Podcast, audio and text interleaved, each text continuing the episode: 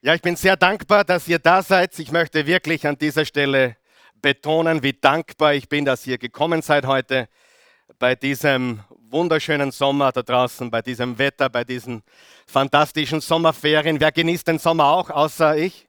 Hm, darf ich fragen?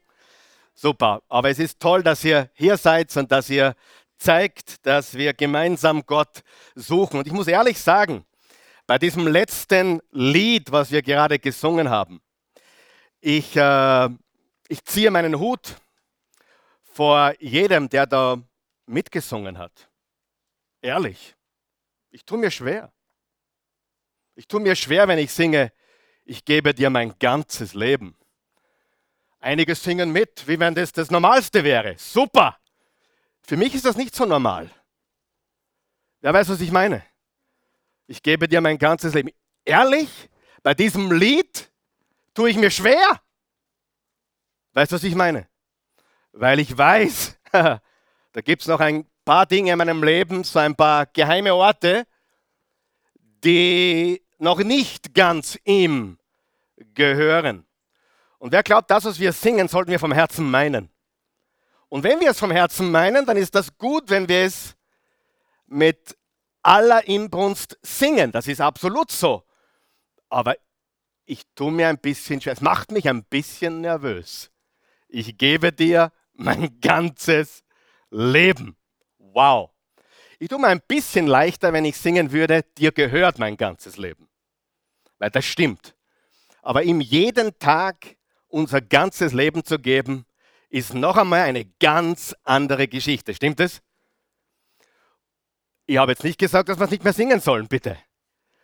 Ich habe gesagt, wir sollten darüber nachdenken, was wir singen.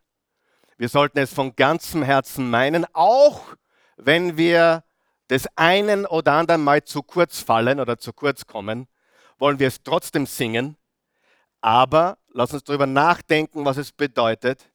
Nicht nur unser Leben gehört ihm, sondern Moment für Moment, Sekunde für Sekunde, Minute für Minute, Stunde für Stunde ihm unser ganzes Leben zu geben.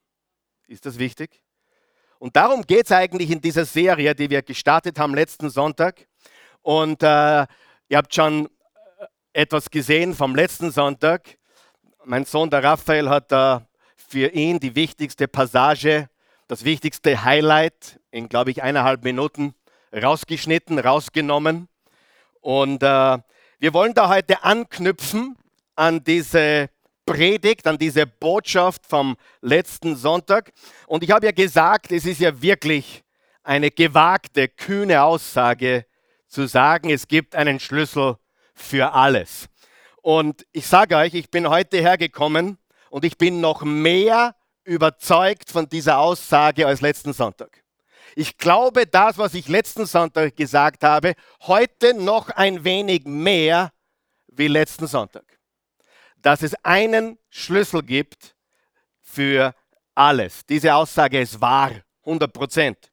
Und wir haben gesagt, die Menschen rennen. Sie rennen allem Möglichen hinterher und sie glauben, dass das ihnen das bringt, was sie wirklich möchten von ganzem Herzen. Und nichts könnte weiter von der Wahrheit sein. Die Wahrheit ist, trachtet zuerst, sag einmal zuerst, noch Gottes Reich, noch Gottes Reich und seiner Gerechtigkeit. Und was passiert dann?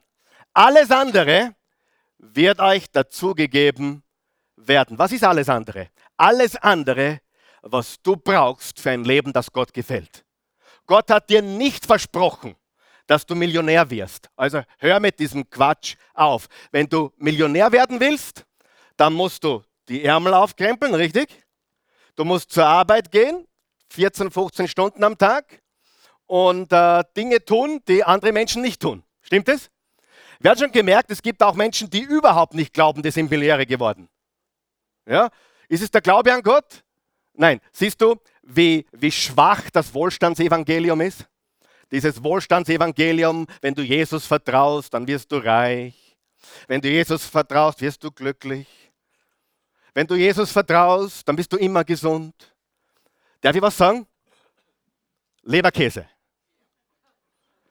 Baloney, das stimmt nicht. Will Gott, dass uns gut geht? Ja. Will Gott auch, dass wir gesund sind? Ja. Aber ich sage dir, es gibt Dinge, die ganz wichtig sind zu beachten, wenn wir ein Leben in Fülle leben möchten. Und das Geheimnis oder der Schlüssel ist, Gott zu suchen. Gott suchen, nicht mehr hinterher zu rennen, hinter allem, sondern Gott zu suchen von ganzem Herzen. Und wir wollen nochmal die drei Verse vom letzten Mal anschauen und die drei Punkte, die wir, die wir, soweit wir gekommen sind letztes Mal und dann werden wir dort einsteigen, wo wir letzten Sonntag äh, ja, abgebrochen haben und ein paar neue Dinge heute auch aufgreifen. Der erste Vers ist Genesis 15, Vers 1. Hab keine Angst, Abraham, ich selbst, also ich selbst, ich Gott selbst, bin dein Schutz und dein sehr großer Lohn. Ich bin dein Lohn. Nicht das neue Auto, nicht das neue Haus, nicht die Heilung, nicht der Wohlstand. Ich bin dein Lohn. Wer würde Gott lieben, darf ich fragen von ganzem Herzen, wenn du nie wieder was kriegst von ihm? Darf ich fragen? Das, was er schon getan hat, das, was er bereits in deinem Leben getan hat und wer er ist, ist alles, was du brauchst, um ihn für alle Ewigkeit anzubeten, dankbar zu sein und zu sagen, Halleluja, du bist mein Gott, du bist mein Lohn, du bist alles. Und wie viele Christen kenne ich, die davonlaufen, weil sie enttäuscht wurden, weil Gott nicht das getan hat, was sie so gerne gehabt hätten. Aber Abraham hat verstanden, Gott ist mein Lohn. Amos 5, Vers 4, sucht nach mir und ihr werdet leben. Wer glaubt das? Sucht nach mir und ihr werdet leben. Ohne Glauben, Hebräer 11, Vers 6, ist es unmöglich, Gott zu gefallen. Wer zu Gott kommen will, muss glauben, dass es ihn gibt und dass er die belohnt, die ihn aufrichtig suchen. Sagen wir das gemeinsam. Er belohnt die, die ihn aufrichtig suchen. Noch einmal, er belohnt die, die ihn aufrichtig suchen. Und das ist das Geheimnis und das ist der Schlüssel und das ist der Schlüssel zu allen, ihn zu suchen. Wiederholen wir kurz, was wir gesagt haben, die ersten drei Wahrheiten. Erstens, Gott suchen ist Gottes Aufruf und Gottes Einladung. Gott ladet uns ein, dass wir ihn suchen, dass wir in seine Nähe kommen. Im Psalm 27, Vers 8 steht, in meinem Herzen wiederhole ich deine Worte, kommt vor mein Angesicht, sucht meine Nähe. Ja, Herr, das will ich tun. Ich will vor dein Angesicht treten. Was für ein Vorrecht, dass wir in die Nähe Gottes treten dürfen. Wir dürfen uns ihm nähern. Jakobus 4, Vers 8 sagt, wenn wir uns Gott nähern, nähert er sich uns. Seine gewaltige Wahrheit. Weißt du, wer hat schon mal ein Flugzeug gesehen? Jeder von uns, oder? Wer hat schon mal ein Flugzeug von der Nähe gesehen? Auch die meisten von uns. Diese Dinge schauen relativ groß aus, oder? Ich bin immer noch so äh, fasziniert, was für ein Wunder es ist, dass diese Dinge überhaupt fliegen ein Wunder Gottes, das wir heute für selbstverständlich nehmen. Und dann, wenn wir hinaufschauen, gen Himmel und wir sehen in elf Kilometer Höhe ein Flugzeug, dann sehen wir was ganz Winziges, oder? Darf ich dich fragen, hat die Größe des Flugzeugs sich verändert? N Nein, das Flugzeug ist immer noch gleich groß, richtig? Das war keine Trickfrage. Ja? Das Flugzeug ist immer noch gleich groß. Was hat sich verändert? Meine Perspektive, und die Entfernung von mir zum Flugzeug. Und genauso ist es mit Gott. Gott ist nicht klein, Gott ist groß. Gott ist größer, Halleluja, als du dir vorstellen kannst. Die Frage ist, wie weit kommen wir in seine Nähe? Und nur um Dinge zu bitten, damit du etwas bekommst, bedeutet nicht in seine Nähe zu gehen. Gott, äh, schenk mir dies, schenk mir jenes oder dies oder das, mach das oder mach dass das passiert. Das ist nicht wirklich ihn suchen. Ihn suchen bedeutet, ich suche ihn wegen ihm und nicht wegen dem, was er mir gibt. Ich suche ihn und seine Nähe, weil ich ihn liebe von ganzem Herzen, mit all meiner Kraft, mit allem meinem Sein und allem, was ich bin. Und diese Einladung ist gewaltig. Gott zu suchen. Gott zu suchen ist ein Privileg. Es ist ein Aufruf Gottes. Es ist ein Gebot Gottes, wenn du möchtest. Aber gleichzeitig auch eine Einladung, die wir wahrnehmen dürfen. Wer würde morgen ins äh, Bundespräsidentenamt fahren, wenn du einen persönlichen Anruf bekommen würdest, den du nicht kriegen wirst, ja? Aber wer würde sagen, hey, wenn mit der persönlich anruft, du komm zum Mittagessen vorbei, da komme ich vorbei, ja? Sagen wir mal ganz ehrlich, wir würden alle wahrscheinlich ein paar Termine sogar stanzen, wenn wir einen Anruf kriegen würden mit dem Bundespräsidenten, persönlich dinieren oder lunchen zu dürfen. Würden wir das? Sei ehrlich, schau nicht so scheinheilig. Jeder von uns sagt, ja, den möchte ich mal von der Nähe genau anschauen. Ja? Äh, und die Wahrheit ist, genauso ist es mit Gott. Und genauso ist es mit Gott. Er gibt uns eine Einladung, ihn zu suchen. Zweitens, äh, Gott interessiert sich nicht für deine Eloquenz, er will dich. Und das ist wirklich einfach. Wenn du mit Gott sprichst, sprichst du mit deinem Daddy. Und äh, wir haben auch gesagt, dass der Preis von Intimität mit Gott Zeit ist und Wahrheit ist. Wir müssen ihm unsere Zeit geben und wir müssen auch ehrlich mit ihm sein oder die Wahrheit auf den Tisch legen. Und dann äh, kommen wir zum dritten Punkt, den wir gesagt haben. Und dann kommen wir gleich zu neuen Sachen heute. Und der dritte Punkt, ich sage es ganz ehrlich, äh, hat mich ein bisschen gewurmt die ganze Woche. Vielleicht nicht die ganze Woche, sondern die halbe Woche. Ist das legitim? Wer glaubt, es ist gut, wenn man selbst reflektiert, wenn man sich Gedanken macht, ist das, was ich gesagt habe, wirklich so? Also ich bin ein sehr selbstkritischer Mensch, ich bin mein größter eigener Kritiker. Ganz selten kommt es vor, dass ich sage, heute habe ich ins Schwarze getroffen. Ganz, ganz selten. Ich äh, denke immer, ich kann was besser sagen oder besser kommunizieren. Aber ich habe ja folgende, Folgendes gesagt. Jage nicht deinen Träumen hinterher, suche Gott. Und äh, ich muss etwas zugeben. Ich glaube, dass diese Woche noch mehr wie letzte Woche. Ich glaube, dass noch mehr wie letzte Woche. Und ich hatte so ein paar Bedenken diese Woche, ob ich nicht bei diesem Punkt etwas zu hart gewesen bin. Aber es ist wirklich so. Es gibt zu viele Menschen in dieser Welt, die ihren eigenen Träumen hinterherlaufen. Der Dream Chasers, der Hustlers und all diese, all diese Sachen. Und ich sage dir, ich glaube heute noch mehr, dass das der falsche Weg ist. Ich glaube, der richtige Weg ist, Gott zu suchen von ganzem Herzen. Mein erster Mentor, Sieg Sigler, hat gesagt, setze deine Ziele immer gebetsvoll. Mit anderen Worten, es muss im Willen Gottes sein. Glaube ich an Ziele setzen? Ja. Glaube ich an Träume? Ja. Glaube ich an Visionen? Ja. Aber wenn Gott fehlt, dann schießen wir vielleicht am Ziel vorbei. Stimmt das? Dann verfehlen wir Gottes Plan für unser Leben. Und dann wurde ich sogar noch bestätigt von jemandem, von dem ich gar nicht weiß, ob er Christusgläubig ist oder nicht. Aber das Video hat mich fasziniert, habe den Namen vergessen. Ich habe ein Video gesehen diese Woche von einem selbsternannten Leadership-Experten. War sehr gut und der hat Folgendes gesagt.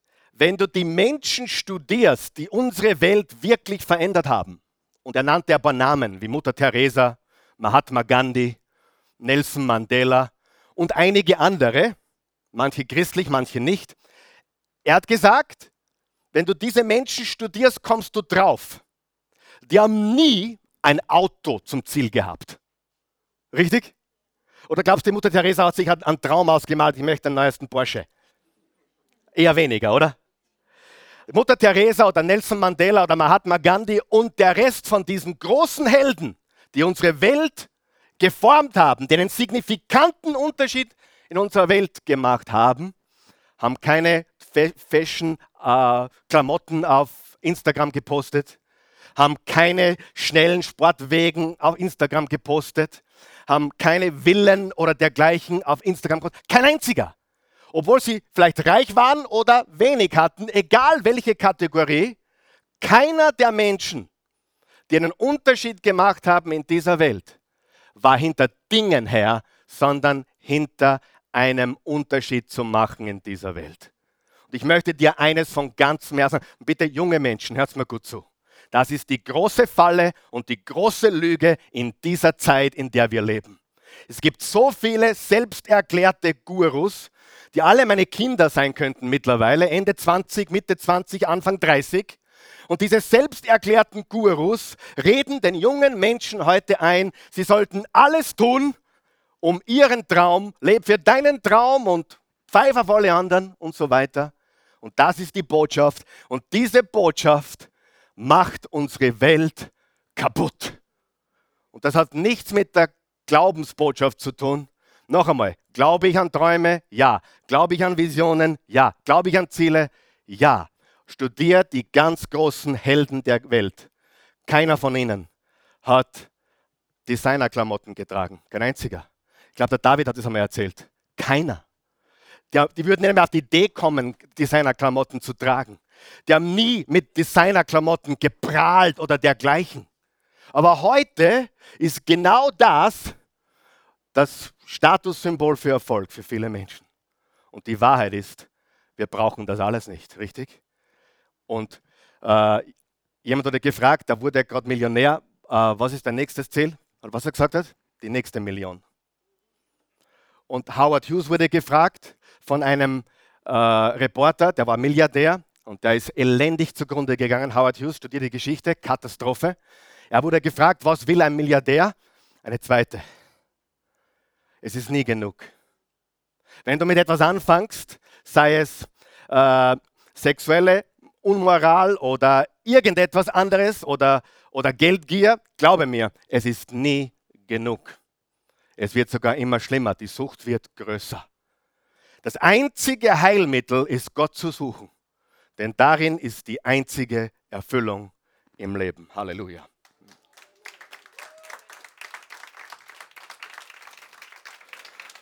Und ja, und genau aus diesem Grund glaube ich heute mehr, jag nicht deinen Träumen nach, sondern suche Gott. Orientier dich an Menschen, die wahre Vorbilder sind, nicht solche, die nur den eigenen Dingen hinterher laufen. Okay? Und da sind wir stecken geblieben. Jetzt gehen wir zum nächsten Punkt. Wenn wir Gott suchen, Gott suchen führt zu einer ganz großen Erkenntnis. Und was ist diese ganz große Erkenntnis? Diese ganz große Erkenntnis ist Gottes Liebe. Gottes Liebe. Gott liebt dich endlos und bedingungslos. Und äh, im Römer 8 steht folgendes: Römer 8, Verse 31 bis 39. Die Christi hat vor kurzem, ist sie plötzlich ganz aufgeregt ins Schlafzimmer gekommen, vom Badezimmer. Und sie sagte zu mir: Du, Liebling, äh, ich äh, lese gerade Römer 8 und das ist unglaublich. Das ist unglaublich. Oder ich höre gerade Römer 8, sie hört die Bibel lieber als lesen. Sie ist eine Hörerin. Ich tue lieber lesen und hören. Ich tue alles. Und äh, sie war ganz fasziniert von Römer 8. Und dann habe ich ihr gesagt, hast du gewusst, Christi, dass von 100 Theologen, die befragt wurden, 100 äh, wirklich Bibel-Theologen, äh, wurden gefragt, wenn Sie nur ein Kapitel mitnehmen könnten auf eine einsame Insel, nur ein Kapitel, über die Hälfte, ich glaube 55 von den 100, haben gesagt, ich würde Römer 8 mitnehmen. Römer 8 ist äh, die Mini-Bibel. 39, 39 Verse. Römer 8 ist so sensationell. Es beginnt mit Römer 8, Vers 1. Es gibt keine Verdammnis für die, welche in Christus sind. Beginnt schon gut, oder?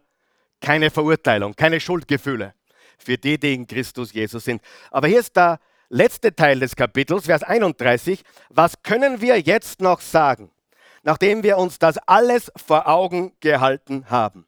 Gott ist für uns. Wer kann uns dann noch etwas anhaben? Niemand. Er hat ja nicht einmal seinen eigenen Sohn verschont, sondern hat ihn für uns alle hergegeben wird uns dann zusammen mit seinem Sohn Jesus nicht auch alles andere geschenkt werden? Wer wird es noch wagen, Anklage gegen die zu erheben, die Gott erwählt hat? Gott selbst erklärt sie ja für gerecht. Ist da noch jemand, der sie verurteilen könnte?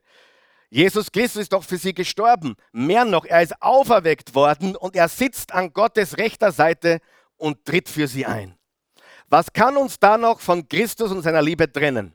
Nichts. Not, Angst, Verfolgung, Hunger, Entbehrungen, Lebensgefahr, das Schwert des Henkers, gar nichts. Vers 36.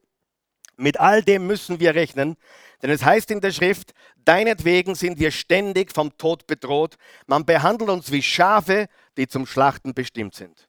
Und doch in all dem tragen wir einen überwältigenden Sieg davon durch den, der uns so sehr geliebt hat. Ja, ich bin überzeugt, dass weder Tod noch Leben, weder Engel noch unsichtbare Mächte, weder Gegenwärtiges noch Zukünftiges, noch gottfeindliche Kräfte, weder Hohes noch Tiefes noch sonst irgendetwas in der ganzen Schöpfung uns je von der Liebe Gottes trennen können, trennen kann, die uns geschenkt ist in Jesus Christus, unserem Herrn. Nimm das nach Hause, pick das auf den Kühlschrank, lese es jeden Tag. Du wirst nur glücklich werden. Keine Verurteilung mehr. Er hat dich gerecht gesprochen. Nichts kann dich trennen von seiner Liebe. Darf ich dir was sagen? Das, der tiefste Hunger des Menschen ist was? Geliebt zu werden. Das ist der tiefste Hunger des Menschen. Jeder von uns, jeder von euch will geliebt werden. Stimmt das? Und wir suchen überall oder wir rennen alle möglichen hinterher, damit Menschen uns mehr lieben. Wir posten sogar Sachen, damit Menschen uns mehr lieben. Wir tun es deswegen, weißt du das? Und ich sage dir jetzt etwas, wenn du Gott suchst, kommst du immer mehr drauf, dass seine Botschaft an dich ist, ich liebe dich, meine Tochter, ich liebe dich, mein Sohn. Manche Menschen haben Angst davor, dass Gott auf sie böse ist oder irgendwie enttäuscht ist. Okay, enttäuscht kann er gar nicht sein, denn jemand, der alles weiß, den kannst du nicht enttäuschen. Ja? Wenn meine Kinder was anstellen und ich weiß es bereits und sie kommen zu mir, um es mir zu sagen, dann bin ich nicht mehr enttäuscht, oder? Dann wusste ich es schon vorher. Gott weiß alles. Du kannst ihn nicht enttäuschen und er ist auch nicht böse auf dich.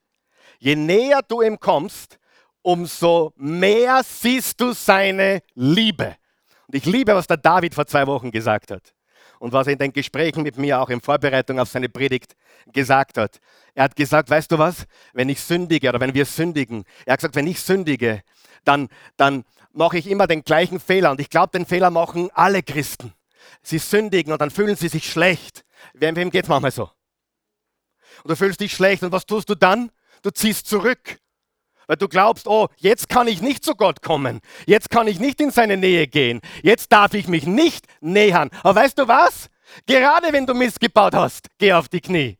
Gerade wenn du missgebaut hast, suche sein Angesicht. Und er wird dir eine Botschaft sagen. Ich liebe dich, meine Tochter. Ich liebe dich, mein Sohn. Steh wieder auf. Mach's noch einmal. Ich bin für dich, nicht gegen dich. Ich bin dein Gott. Halleluja. Das ist die Wahrheit. Und wir machen das alle. Wir machen das alle, alle. Ich mache es genauso. Wenn ich gerade fest in der Bibel bin und viel bete, dann bete ich noch mehr. Und dann mache ich einen Fehler. Dann falle ich in eine alte Gewohnheit oder ein Muster zurück, das schon lange her ist. Aber ich, ich, ich, ich falle wieder zurück in irgendetwas Komisches, in einen Zorn oder einen Wutausbruch oder irgendetwas. Und ich fühle mich schlecht. Geht es euch auch so, Mama? Vielleicht ist es bei dir nicht ein Wutausbruch, vielleicht ist es bei dir was anderes. Aber Weißt du, gerade dann suche die Nähe Gottes, weil Gott kann nicht enttäuscht werden und du kannst nicht so tief fallen, dass Gott sagt, mit dem habe ich nicht gerechnet. Nein, er liebt dich, wie du bist. Komm. Das hat mir so gefallen, wie das der David gesagt hat. Und das ist, hat mein Herz berührt, weil mir genauso geht. Weil wir, wir, wir, wir machen Blödsinn, wir sind wir haben irgendein Problem zu Hause vielleicht und, und wir, wir fühlen uns schlecht und wir fühlen Verdammnis, wir fühlen Schuldgefühle und dann glauben wir, na jetzt muss ich zuerst irgendwas ändern, dann kann ich wieder beten. Nein, gerade dann betest du. Gerade dann suchst du Gott. Gerade dann öffnest du die Bibel. Wenn du am Boden bist, wenn du, es dir dreckig geht, wenn du gerade gefallen bist, dann komm zu ihm. Und weißt du was? Er wird dich nie verurteilen. Er wird immer sagen, mein Sohn, meine Tochter, welcome home, willkommen zu Hause. Du, ich habe auf dich gewartet, wie der verlorene Sohn. Amen. Halleluja. Und das ist eines der wichtigsten, wichtigsten Dinge, Gott zu suchen von ganzem Herzen. Und je näher wir Gott kommen, liebe Freunde, umso mehr erkennen wir, wie sehr er uns liebt. Im 1. Johannes 4, Vers 19 steht, der tiefste Grund für unsere Zuversicht liegt in Gottes Liebe zu uns. Wir lieben, weil er uns zuerst geliebt hat. Weißt du, ich habe mit vielen Christen gesprochen, oh, ich muss Gott mehr lieben, ich muss Gott mehr lieben. Und ich sage, hör auf. Wenn du versuchst, Gott zu leben, du musst verstehen, wie sehr er dich liebt. Weißt du, was mein Herz zum Schmelzen bringt? Wenn meine Frau zu mir kommt und sagt, Liebling, ich liebe dich. Wer von euch weiß, da steigt mein Love Level sofort. mein Love Level goes up, wenn sie mich lieb hat. Sie, wir erwidern Liebe. Weißt du, dass du Menschen liebst, die dich lieben? Wer weiß, dass du Menschen magst, die dich mögen? Und wir spüren auch, wer uns mag und wer uns nicht mag, oder? Aber wir sind auf natürliche Weise zu Menschen hingezogen, die uns mögen und die mögen wir auch.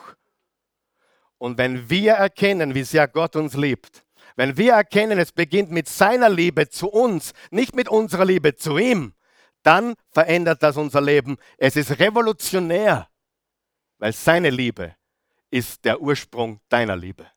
Ich kann nicht leben, wäre ich nicht von ihm geliebt geworden. Je mehr er mich liebt, umso mehr kann ich Liebe geben. Je mehr Gnade er mir schenkt, umso mehr Gnade ich erfahre, umso mehr Gnade kann ich weitergeben. Je mehr Erbarmen ich erlebe in meinem Leben, umso mehr kann ich es weitergeben. Je mehr mir die Liebe Gottes bewusst ist, umso mehr kann ich sie weitergeben. Wer liebt Gott heute? Darf ich fragen? Ich liebe ihn von ganzem Herzen. Er liebt dich mehr, als du dir vorstellen kannst. Und er will in deinem Leben wirken. Und jetzt gehen wir zu vier Dingen, die sehr herausfordernd sind. Aber ich möchte heute mit euch etwas teilen, was für mich genauso wichtig ist für euch. Und die Überschrift lautet, warum ist es so schwer zu beten? warum ist es so schwer zu beten? Einige schon. Oh, es ist schwer zu beten. Und ich sage dir, warum ist es so schwer, auch für Christen zu beten? Bevor du sagst, Karl Michael, das ist ja ein Widerspruch zu dem, was du letztes Mal gesagt hast, oder nicht? Wer kann sich noch erinnern, dass ich letzte Woche gesagt habe, äh, beten ist so einfach? Wer kann sich erinnern das? Beten ist so einfach. Unser Schöpfer, der alles gemacht hat, hat nichts kompliziert gemacht. Er hat alles so einfach gemacht und wir können einfach zu ihm kommen. Stimmt das? Hundertprozentig. Und ich sage dir, trotzdem ist es schwer. Ist es einfach? Ja. Ist es schwer? Ja. Wer hat schon mal Golf probiert? Ist Golf einfach? Ja. Ganz einfach. Entweder drei Schläge ins Loch, vier Schläge ins Loch oder fünf Schläge ins Loch.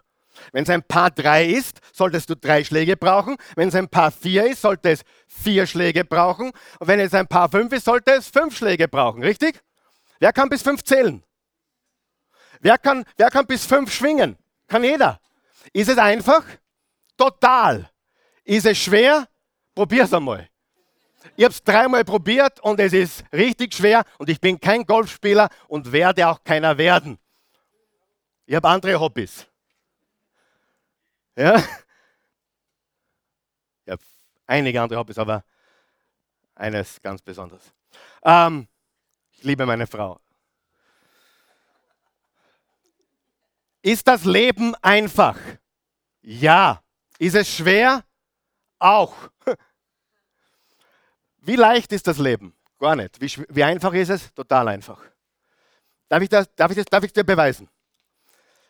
Wer weiß, dass das Schwerste im Leben ist, seinen Mund zu halten?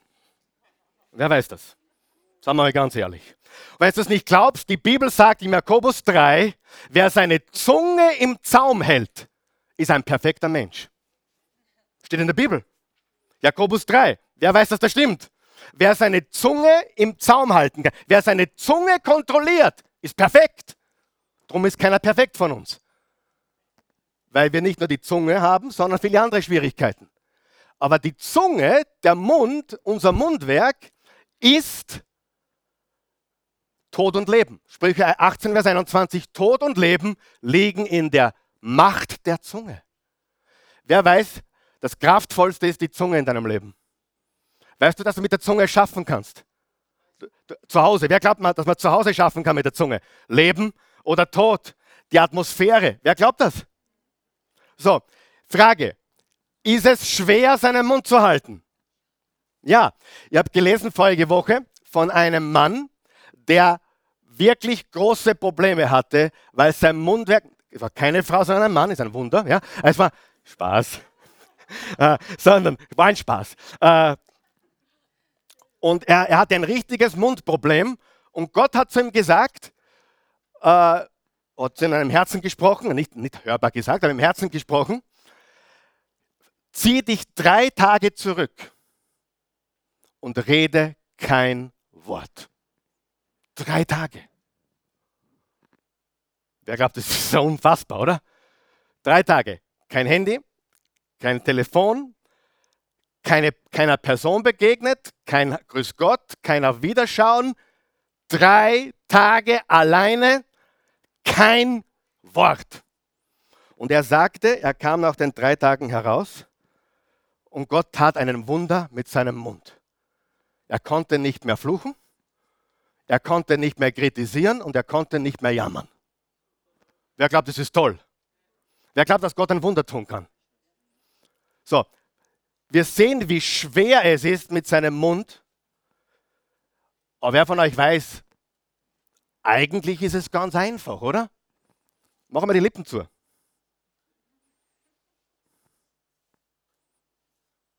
Ist einfach, oder? Ist Mundhalten einfach? Ja. Ist es schwer? Auch. Versteht ihr? Die einfachsten Dinge sind die schwierigsten oft. Es ist ganz einfach, den Mund zu halten. Machen einfach nicht auf. Es ist ganz einfach, kein Porno zu schauen. Klick einfach nicht hin. Wer von euch weiß, es ist einfach, aber schwer. Und deswegen küssen die Christi und ich so viel. Weil wenn man küsst, kann man den Mund, ja, man kann ihn aufmachen, aber man, man, man, man kann nicht reden. Richtig? Und das wirkt Wunder. Ja, eh, wenn Eheleute einfach verstehen würden, manchmal Mund halten ist die halbe Miete. Richtig? Die halbe Miete. Und küssen und da wird nicht mehr geredet. Ich kann mich erinnern, einmal Sie hat jetzt sehr, nein, das darf ich gar nicht erzählen, aber einmal hat die Christin nicht aufgehört. Kann sich niemand vorstellen, ja? Aber sie hat nicht aufgehört. Der Mond ist gegangen und ununterbrochen. Und ich habe gesagt, ich habe gar nichts gesagt. Ich bin hingegangen, habe sie gepackt, habe ihr Gesicht genommen und habe begonnen, sie zu küssen. In dem Moment war alles vorbei. Also Eheleute, küsst fleißig, ja. Es ist, und wenn du nicht verheiratet bist, küsst fleißig, aber belasst es beim Küssen, ja. Prost. Aber wer von euch glaubt, es ist so einfach, aber so schwer. Das ganze Leben. Okay? So, warum ist es so schwer? Wo sind wir eigentlich?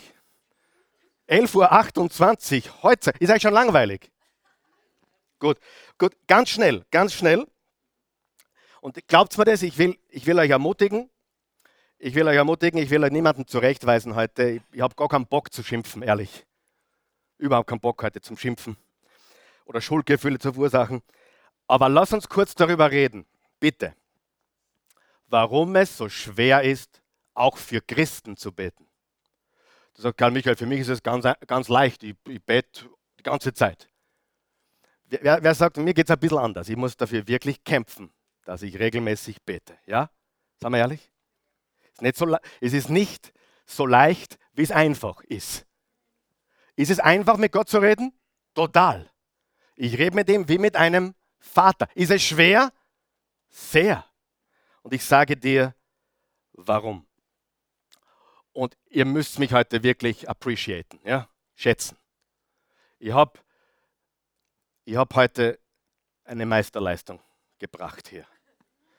Alle vier Punkte beginnen mit dem LL.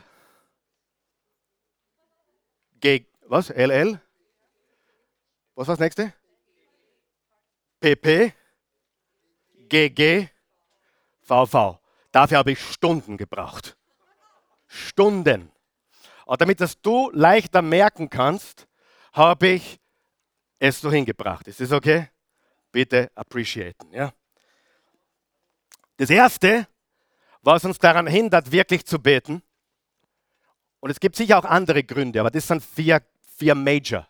Major Gründe, warum es schwer ist zu beten für die Besten von uns.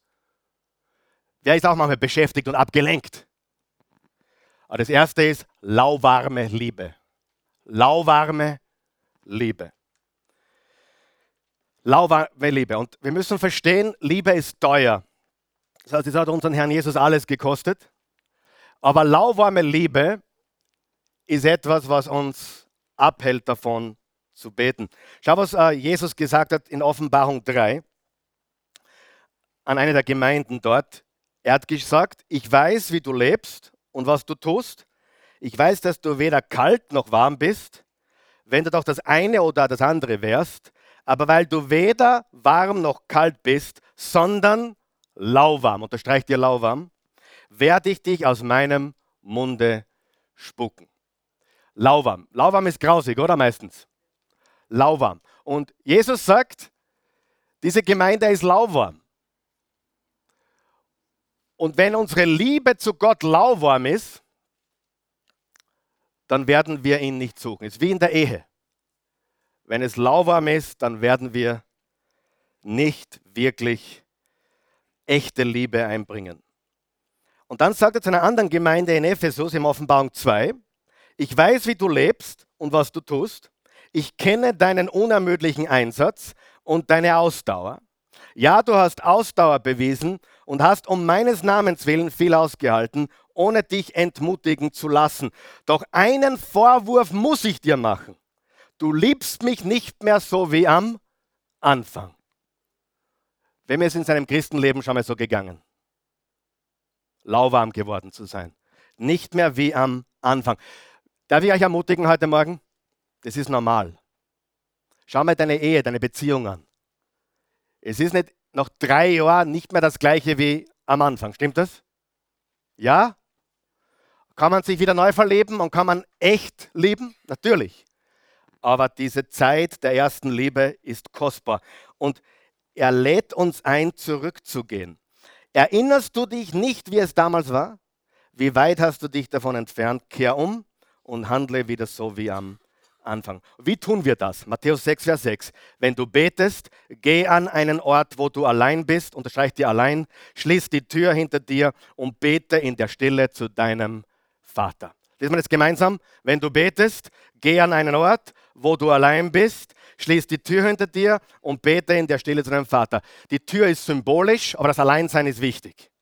Es kann ein Berg sein, es kann eine Garage sein, es kann ein Zimmer sein, es kann ein Kasten sein, es kann eine Wiese sein, ein Wald sein, wo du alleine bist. Aber hör mir jetzt ganz gut zu, das ist sehr wichtig. Ist logisch, oder? Intimität schafft man nur alleine mit dem anderen. Ja? Wenn ich die Christin nur hier sehen würde, mein ganzes Leben, würden wir bis auf vielleicht eine seichte Umarmung nicht weit kommen. Richtig? Ganz ehrlich, wenn ich Intimität haben will, möchte ich allein sein. Keine Kinder, alleine. Richtig? So, warum sage ich das? Wenn du Christ bist und du glaubst, dass der Gottesdienst oder dein Gebetskreis oder deine Kleingruppe oder wo immer du dich mit Christen versammelt, wenn du glaubst, dass du dort Intimität mit Gott bekommst, muss ich dir sagen, du irrst. Ist Gottesdienst wichtig? Ja. Ist ein, eine Gebetsrunde mit Freunden wichtig? Ja. Aber hör mir gut zu. Intimität gibt es nur alleine. Ja? Und deswegen, vielleicht habe ich dir jetzt wirklich geholfen heute. Weil viele sind sehr treu im Gottesdienstbesuch. Sie sind sehr treu, wenn wir unsere kleine Mittwoch Bible Study haben, Bibelstudium haben. Super, wichtig, wichtig. Aber Intimität gibt es nur alleine. Also wenn ich mit meiner Frau, die Gott mir geschenkt hat, intim werden will, da will ich, dass niemand dabei ist. Richtig? Und wenn du mit Gott alleine bist, jeden Tag, fünf Minuten, zehn Minuten, zwei, egal wie lange, und ich erwarte nicht, dass du morgen anfängst mit 45 Minuten. Beginn mit fünf Minuten. Aber Intimität gibt es nur alleine. Stimmt es? Nur.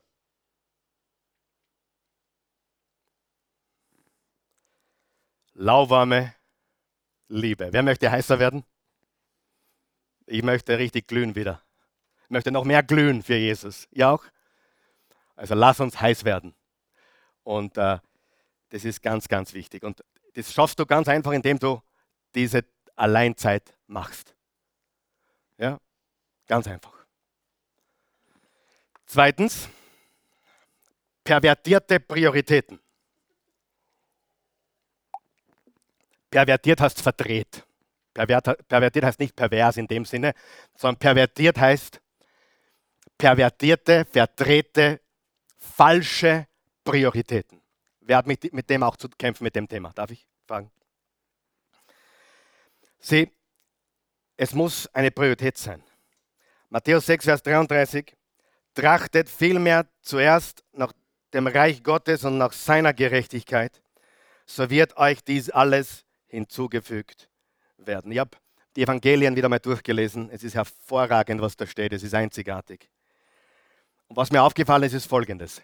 Jesus wirkte nur dreieinhalb Jahre. Nur dreieinhalb Jahre. Und in diesen dreieinhalb Jahren, was glaubst du, war seine wichtigste Aktivität? Beten. Beten. Immer wieder steht, und Jesus zog sich zurück an einen einsamen Ort. Er zog sich zurück an einen einsamen Ort. Er zog sich zurück und war alleine mit den wilden Tieren. So steht es geschrieben.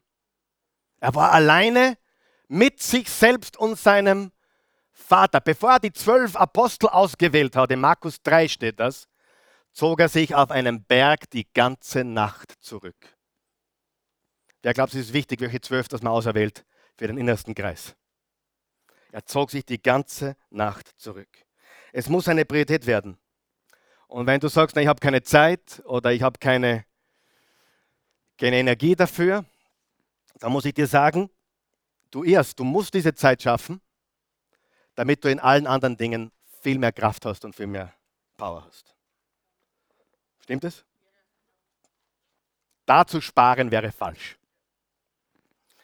Wenn wir ihn als erstes suchen, dann zeigt es, dass er uns mit allem anderen vertrauen kann.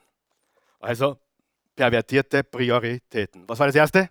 LL, lauwarme Liebe. PP, pervertierte Prioritäten. Perverted Priorities. Lukewarm Love. Geht auf Englisch auch. Es geht auf Englisch auch. Lukewarm Love and drittens, das geht auf Englisch nicht.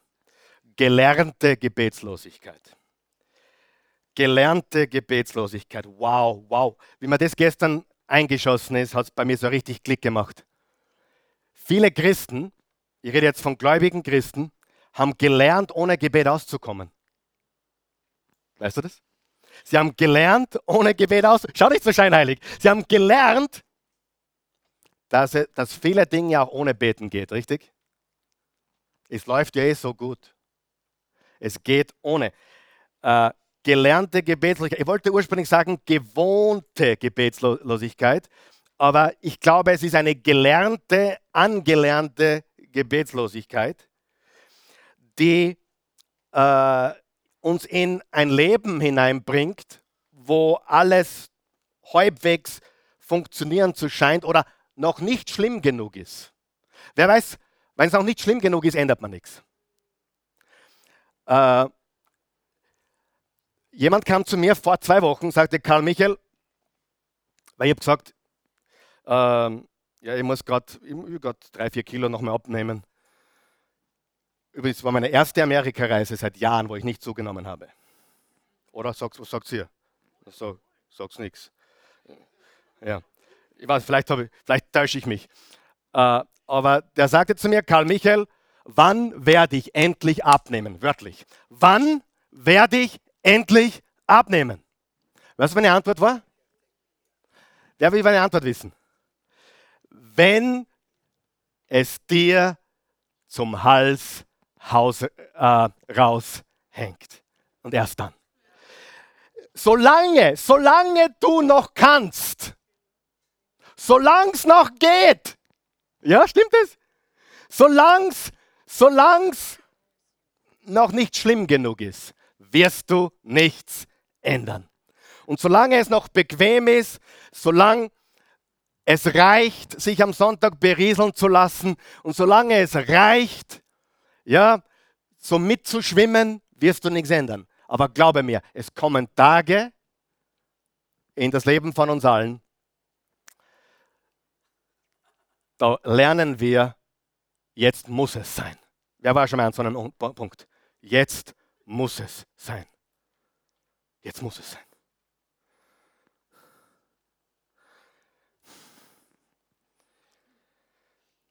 Jetzt möchte ich noch was sagen, bevor wir zum letzten Punkt kommen.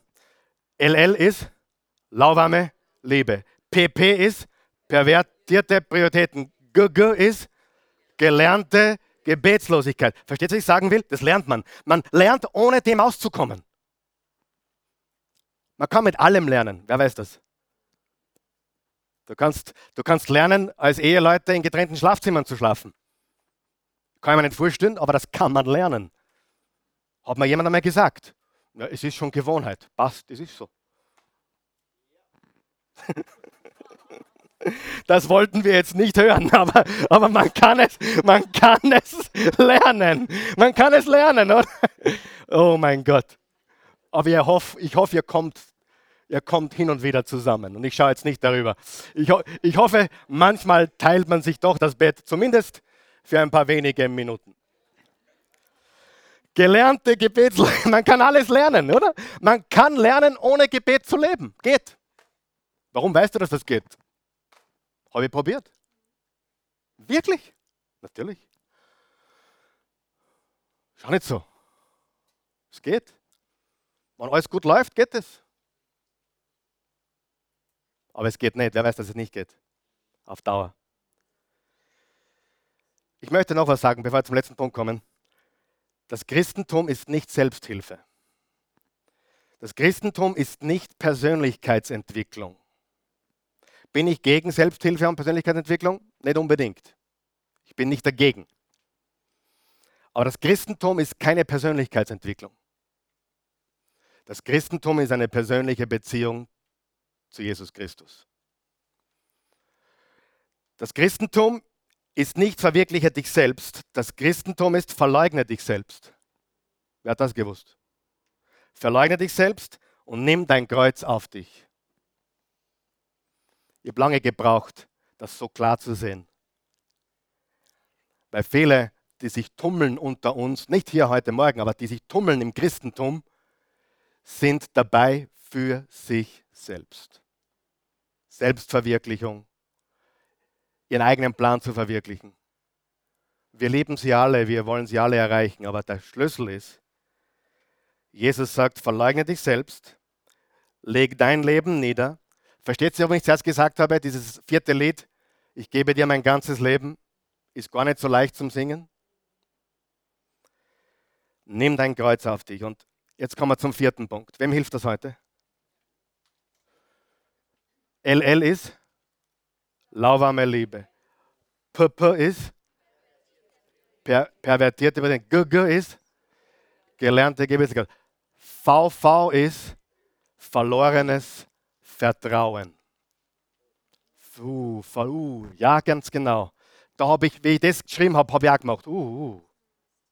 Verlorenes Vertrauen. Darf ich dir sagen, was ich meine damit? Ich rede von Christen. Ich rede nicht von der Welt. Ich rede nicht von Menschen, die Gott nicht kennen oder kennen wollen. Ich meine, wie kann jemand, der keine Beziehung hat, lauwarm sein? Oder geht er gar nicht?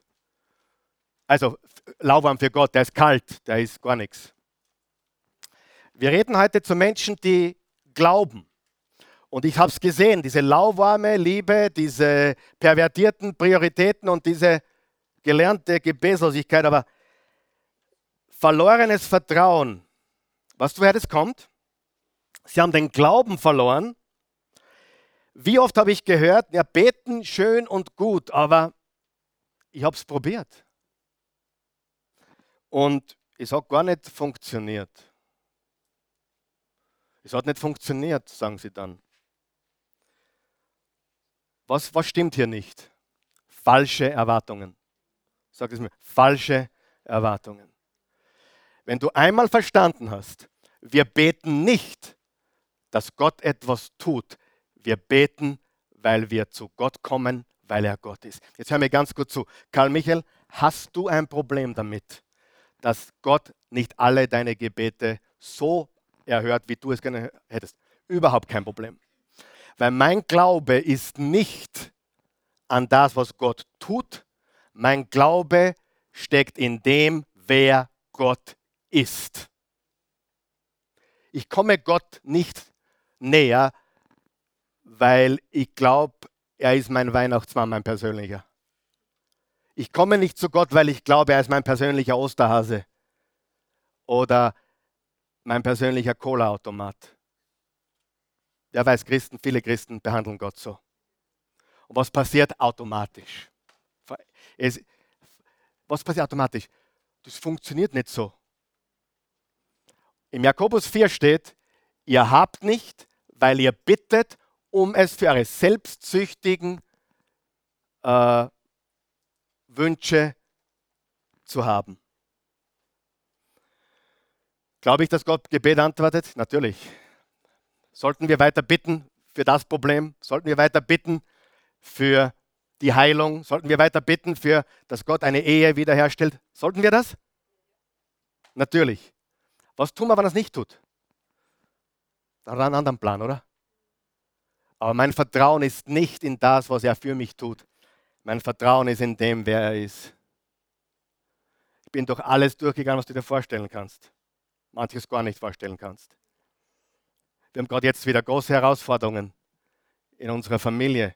Positive, aber natürlich auch positive, die, die nicht immer leicht sind. Und ich sage dir, mein Vertrauen ist in Gott, nicht in Umstände.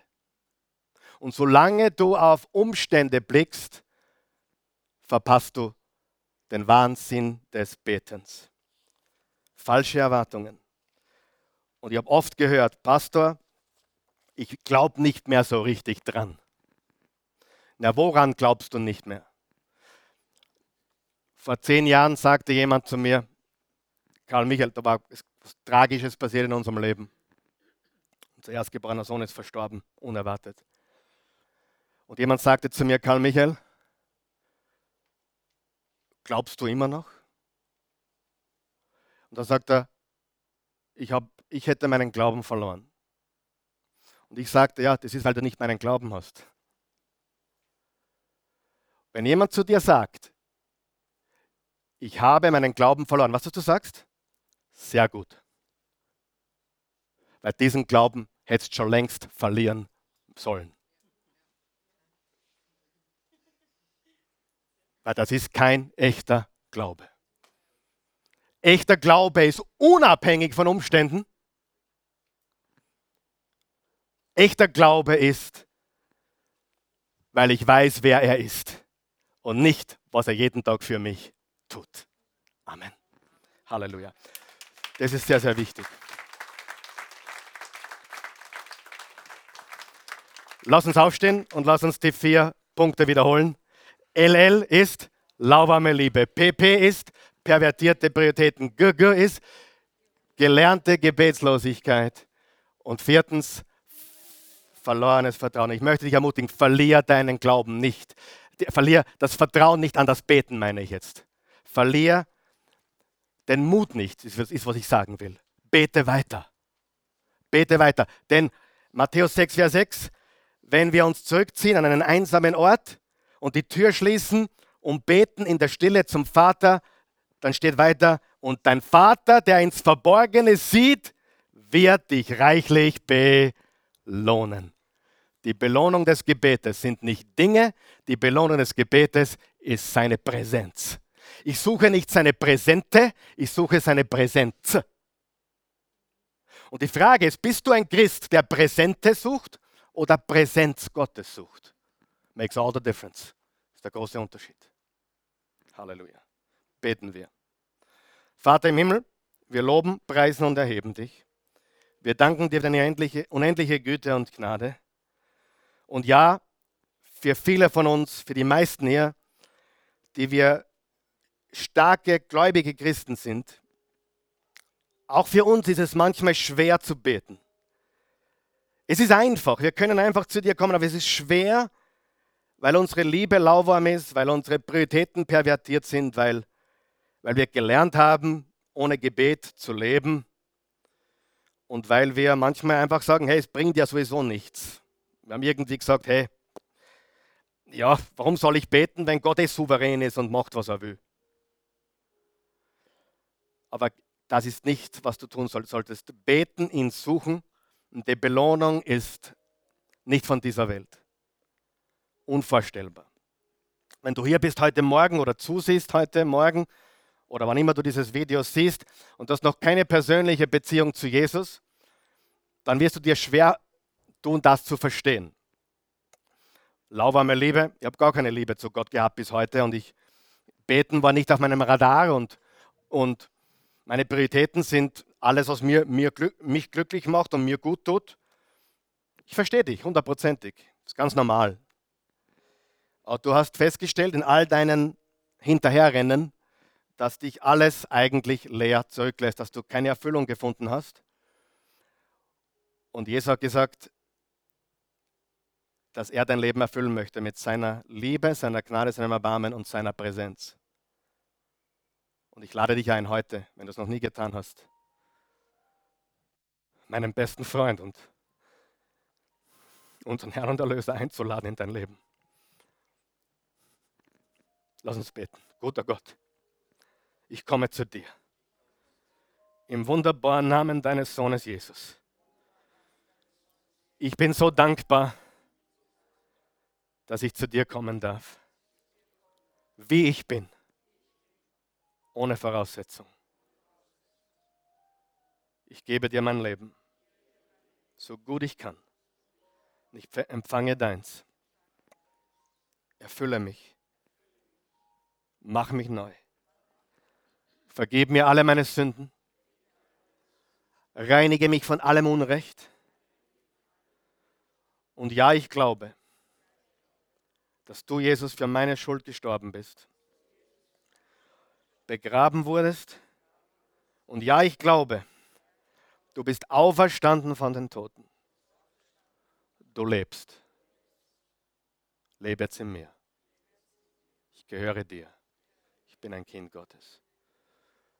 Wenn du das zum ersten Mal gebetet hast und wirklich ernst gemeint hast, bist du ein Kind Gottes geworden. Wenn du hier bist heute Morgen und du weißt ganz genau, diese Botschaft war für dich, sie war auch für den Pastor übrigens.